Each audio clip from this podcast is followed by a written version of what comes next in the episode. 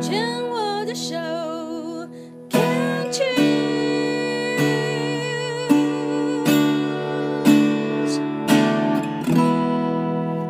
欢迎继续收听黛比的生命花园，病虫害防治要继续跟 Jessie 聊聊。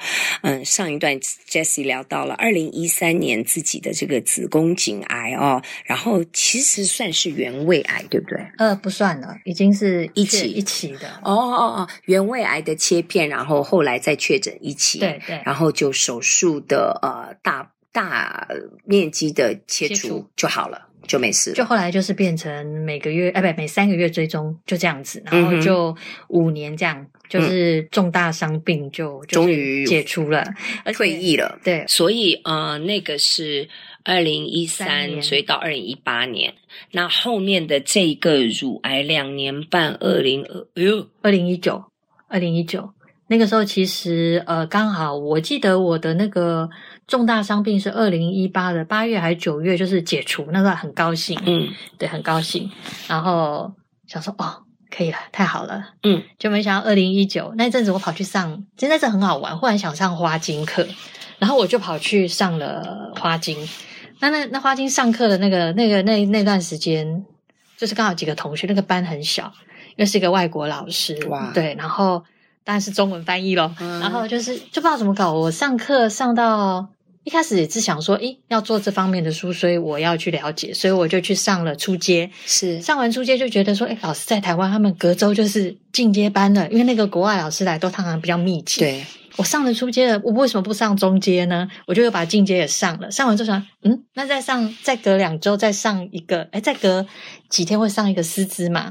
诶，我就我要问你哦，我好奇的是，你这样一阶、二阶师资的上，在当时我们回到那个时候，你到底是真正的感兴趣、好玩，想要多学一点，还是为了工作？老实说，其实老实说，一开始啊是工作。嗯，我其实。所以我觉得我这几次生病有一个还蛮大的我自己发现的点，像二零一三年的时候，其实我确诊到要手术，其实是要请假的。嗯，我第一个反应是，那我工作怎么办？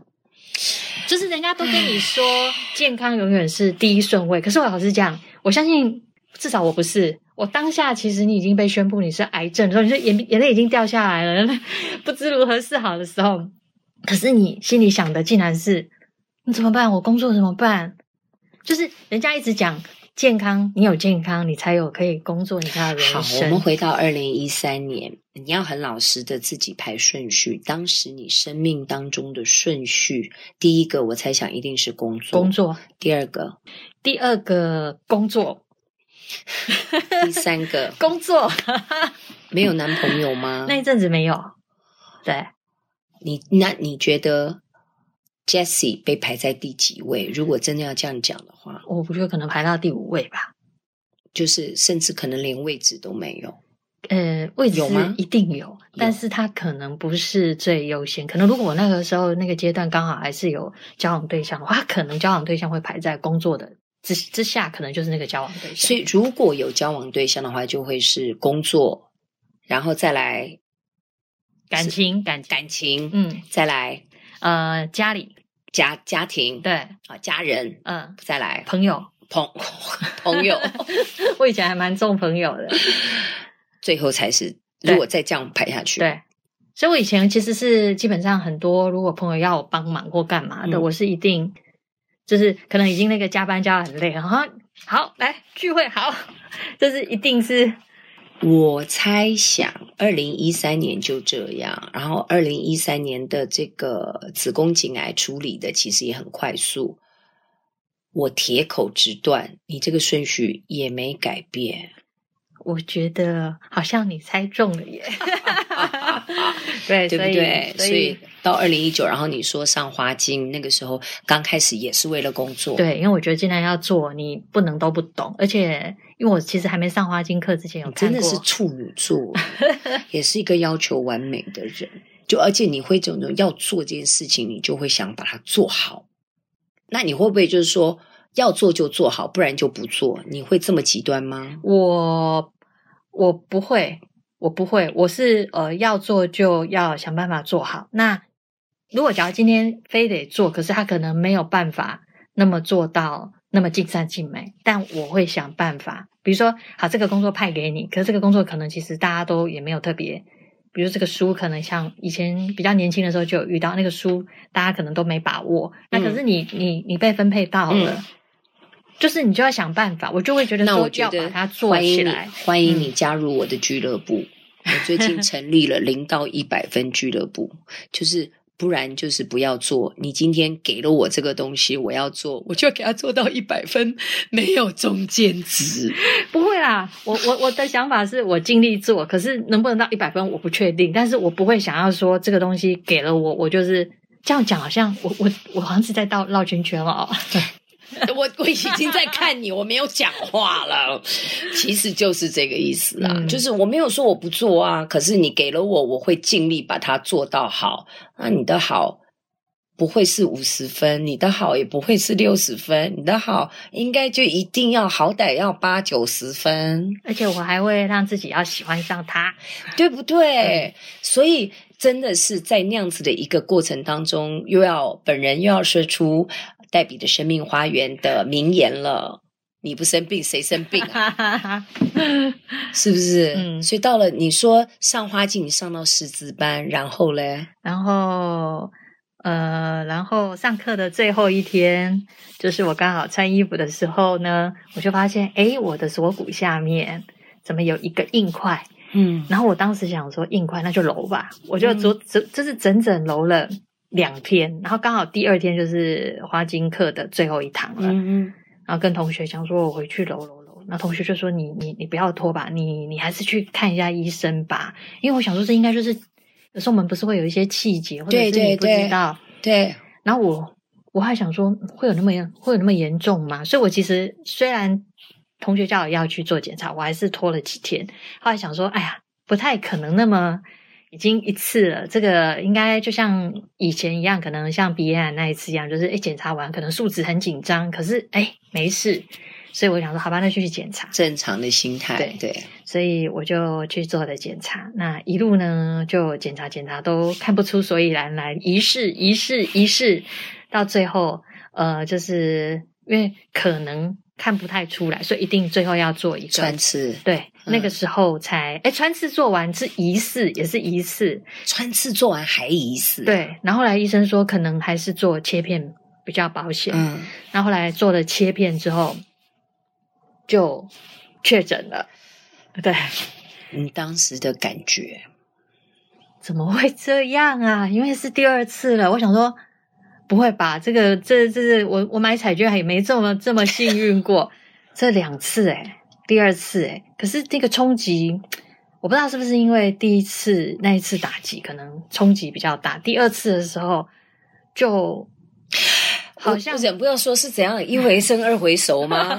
我不我要人这样讲，没有没有，但是我觉得正常，因为人本来就是惯性的动物。那时候会觉得，对呀，我这个时候要问到你了，嗯。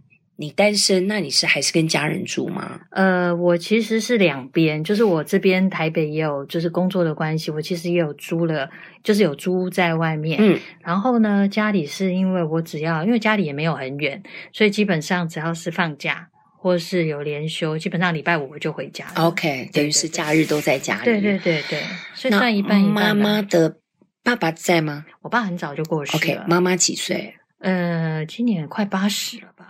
那所以这样的消息要怎么样让老人家知道？哦，我好任性啊！我是那种有问题，我一定像有这种的啊，我一定会先跟我妈讲的。所以我妈其实比我还担心。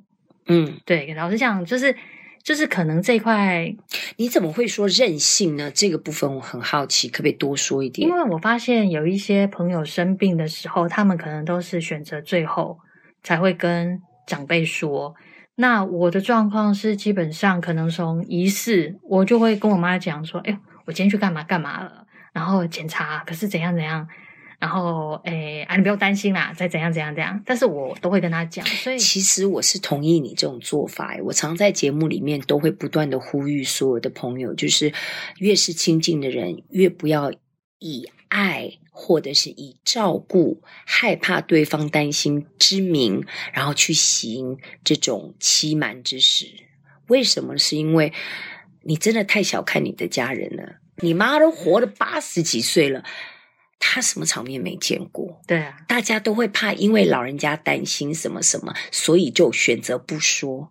那你有没有想过，你在这不说的过程当中，你以为妈妈没有眼睛会去看出你的这些奇奇怪怪的状况？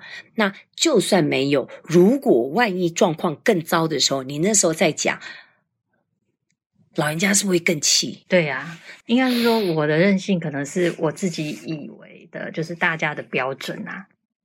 哦，对对对，因为比如说我我会习惯就会我就会跟我妈讲啊，然后我妈其实甚至会陪我一起。就是一起去检查，他都这样才好。他就要清清楚楚，对，不管怎么样，他至少要清楚怎么回事。我觉得有的老人家反而喜欢这样，你越让他参与，他其实是越放心。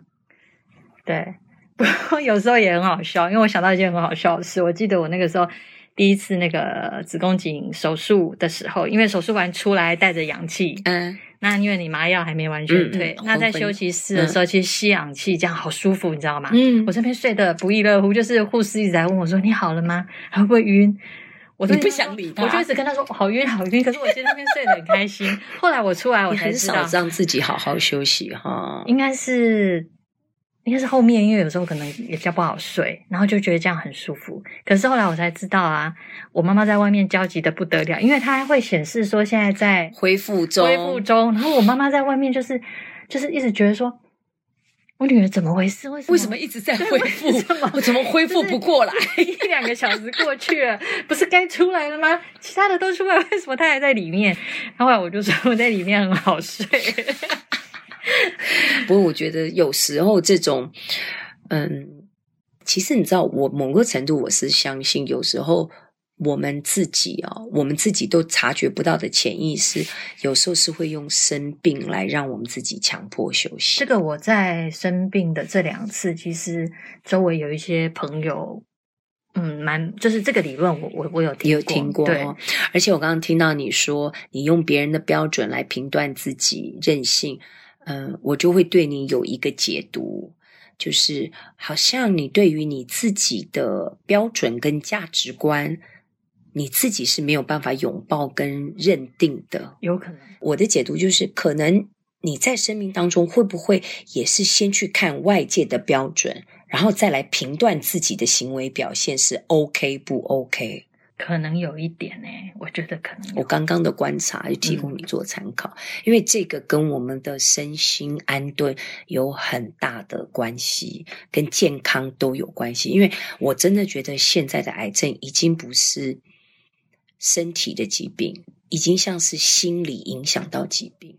所以，以你一个出版社的编辑而言，如果你又是一个主管职。